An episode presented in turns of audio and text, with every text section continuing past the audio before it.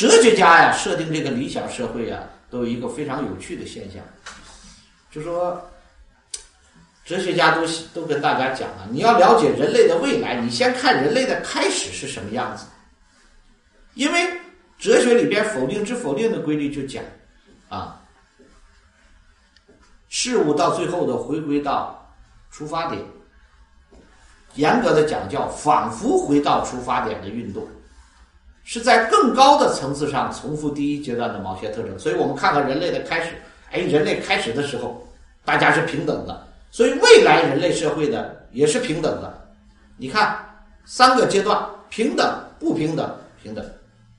感谢您的收听。现推出韩鹏杰老师精读《道德经》深度解析课程，获取课程请关注公众号 a b a m 六九六，回复“韩鹏杰”三个字就可以订阅课程。